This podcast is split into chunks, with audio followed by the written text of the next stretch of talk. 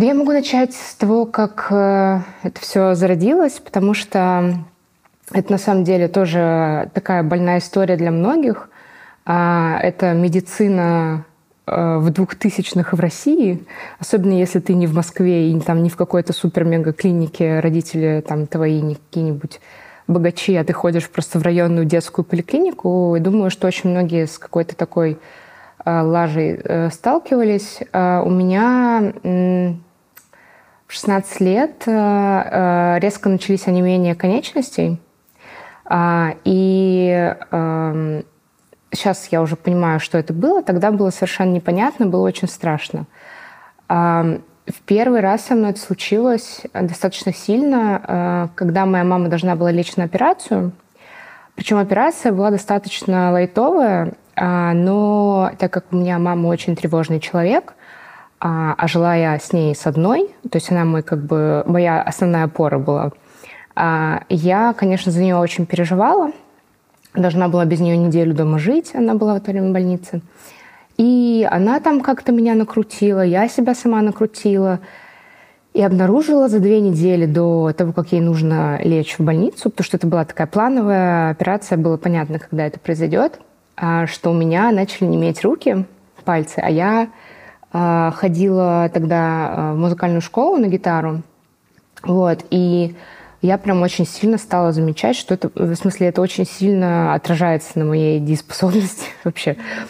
Вот. И э, это была такая затяжная штука. Это длилось недели две.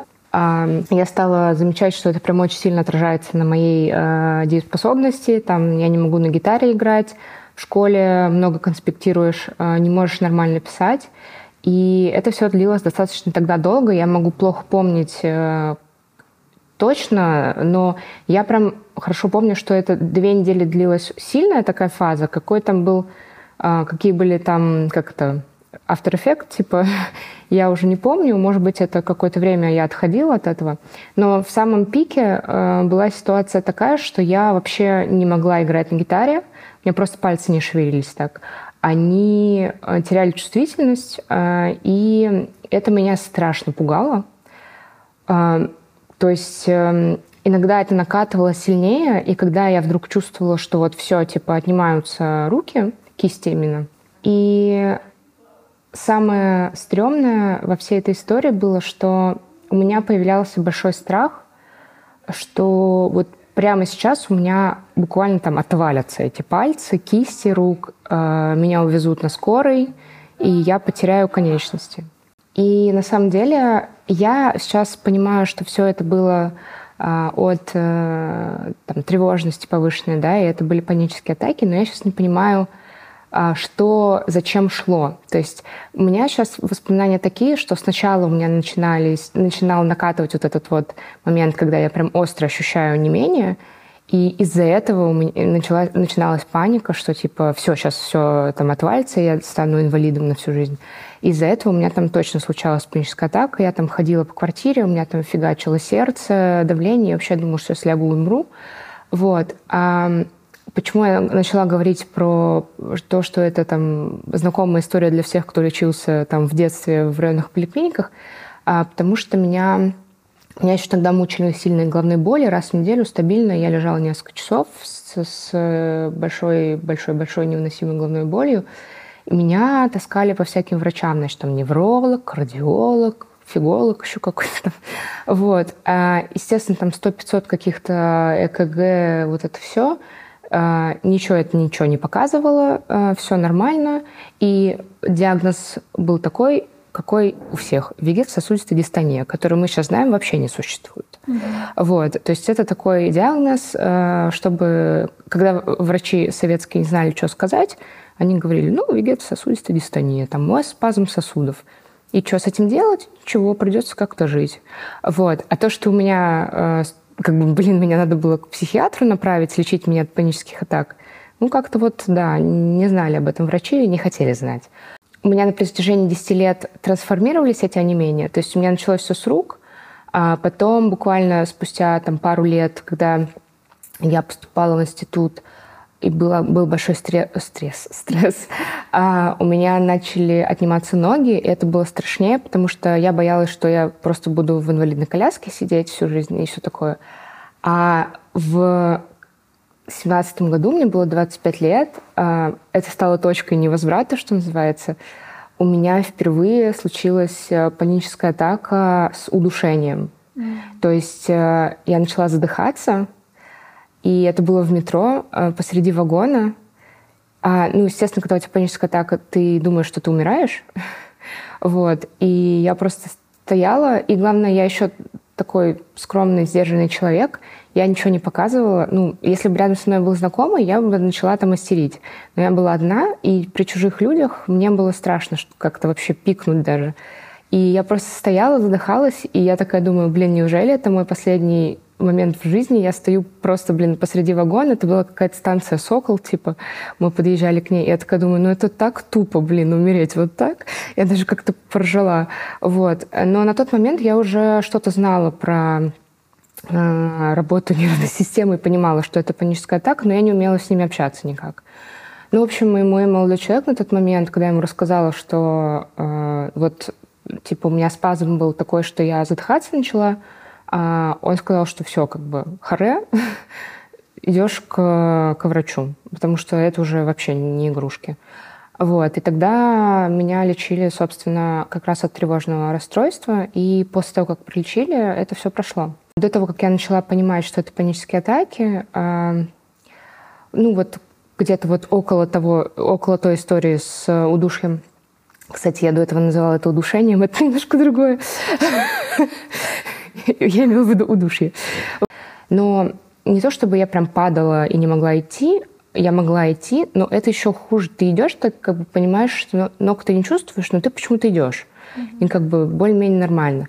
Но был один раз, один раз был такой момент, когда а, у меня был такой сильный э, спазм, э, что у меня прям... А, я еще йога занималась. Йога мне очень, кстати, помогла в этом плане, в отношении с телом. А, это помогло мне и вот э, справляться с паническими атаками, потому что там дыхание, я выучила какие-то техники. На самом деле сейчас, даже если со мной это произойдет, я очень практически легко э, с этим э, справлюсь. Вот. И у меня есть друзья, которых я учила этим техникам и так далее. Пару лет спустя была такая история. Я ночевала одна я тогда жила с молодым человеком, и он куда-то уехал. Я осталась ночевать одна, и мы жили на окраине, я что-то на кухне стояла, делала, было уже там а час ночи. То есть уже так уже спать хочется, я уже готовилась ко сну, там что-то чаечек пила. И вдруг а, под окном истошно завопила женщина. Меня просто парализовало. Я стою, слушаю, потому что ну, это было страшно. Я, у меня, естественно, сто пятьсот мыслей, что с ней там делают, если она так заорала. Я стою там, смотрю с своего девятого этажа э, вниз, а там темно, аллея. Я пытаюсь понять, что-то с ней продолжают там делать или мало ли что там, испугалась просто. Короче, я не слышала больше ни звука, но я, наверное, какое-то время стояла и я не понимала, звонить в полицию, не звонить. Что я скажу полиции? Я услышала, как кричит женщина под окном один раз, и даже ничего сказать не могу, где она там под этим окном. Ну, то есть вообще ничего. Я... И я не осознала, что я перепугалась очень сильно. В общем, я легла спать. Я лежу и понимаю, что меня начинает колбасить. И вот такая думаю, ну, похоже, вот это оно. Лежу, не могу заснуть, а, там растираюсь этим Тайгер Балм, э, этот э, тайский, э, который меня вообще спасал там с 20 лет, когда у меня начинало, начинались панические атаки, я им обмазывала руки, вообще всю себя обмазывала, где не мела, там и мазала, ноги, неважно.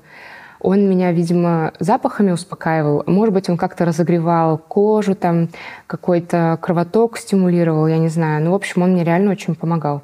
В общем, я лежу, обмазываюсь всем этим, такая дышу спокойно, уже понимаю, что это, возможно, что-то связанное с нервами. Такая, думаю, ну, я сейчас засну. И я не, все не засыпаю. Час я лежу, я не засыпаю. Открываю глаза, в квартире же темно, я лежу одна, и понимаю, что я не могу различить, то есть я не понимаю, я не вижу темноту. Я включаю свет. а, и понимаю, что у меня а, сузилось зрение до маленькой точечки. И все, что вокруг, а, расплывчатое. И куда я не посмотрю, все, вот это вот все да, расплывается. И пошли какие-то круги перед глазами. Короче, я просто стою, не понимаю, что происходит. Думаю, наверное, у меня давление. Я полезла за тонометром, а у меня есть тонометр дома. Да, а я полезла за тонометром, и тут вообще случилась жесть какая-то. Такого у меня никогда до этого не было и потом не повторялось. А его же нужно подключить, там вставить вот эту трубку э, с этим рукавом. Он такой сборный у меня был. Подключить там вот этот вот э, штекер с розеткой. Вот, я начинаю его собирать, а, и я понимаю, что я не понимаю, где право, где лево. И как это вставить, я не понимаю. Просто, типа, организм, типа, не знает вот этой рукой, куда надо. И я, я, естественно, сразу про инсульт подумала, потому что это, ну, одно из, один из показателей, когда ты не ориентируешься вправо-влево, это признак инсульта. Я безумно перепугалась. Я, я позвонила э, подруге, э, вот Тане, э, и я не могла набрать ее номер. Э, я не могла понять, куда мне нажимать в телефон. И я, главное, стою и, и не понимаю, почему. Я же знаю, куда нажимать, а тело как бы не понимает, что делать. Я как-то дозвонилась до нее, и она просто час со мной висела на трубке, я сидела на полу, а, просто со мной говорила, чтобы меня отвлечь. И после этого я пошла делать э, МРТ всякие, меня через кучу э, провели обследование там глазного дна, всего этого – решили, что это была какая-то аномалия, тоже связанная, видимо, с а панической атакой, потому что я, видимо, из этого крика очень сильно испугалась. Вот. Правда, пока мне делали все эти обследования, нашли у меня кисту в мозге. Ну, я такая, ладно, ничего, поживем, увидим. Вот. Ну, она типа врожденная. Э, сказали, что надо делать там раз в какое-то время МРТ, и если она не растет, то пусть и живет там. А если растет, то придется кек. Круто. Да. Спасибо тебе большое. А, спасибо, что ты меня позвала аж второй раз рассказать. Да. Я просто мне хотелось все-таки самой слышать и да. направлять. И я да. сейчас понимаю, что я слушала твою запись Зила, да. и то, что ты сейчас говоришь, это очень сильная вещь. И видно, что твоя внутренняя работа над собой, она какая-то колоссальная. Ну да, это отчасти, конечно, там определенные таблетки помогли, но мне пришлось очень большой путь пройти, чтобы с этим как-то научиться сначала жить, а потом с этим справиться. И, кстати, насчет э, какого-то там опыта, э, который там мог на это повлиять и так далее, э, я же в 14 лет тогда ушла из нашей театральной вот э, школы, и вот в 16 со мной вот это все случилось. И если честно, я это немножко связываю, потому что мы с тобой там с раннего детства да, были во всех этих а, в том числе телесных практиках. Там я, ну, я вот пришла тогда в пять лет в эту нашу театралку, там были бесконечные танцы, ну ты помнишь, растяжки, сцены движения, акробатика, чего-то там только не было. Ты там как минимум три раза в неделю занимался физическими нагрузками, причем абсолютно разными. От балета до народных танцев, да. А тут я ухожу, и, видимо, тело э, и психика не хватало вот этого разрядки, э, в том числе телесной и психической. Там, конечно же, сыграли внешние обстоятельства большую роль. Я сейчас не хочу в это углубляться. То есть э, это, это не причина панических атак и всего остального. Это скорее просто э, как бы их эм, как это, акселерировало, нет, катализировало, да, uh-huh.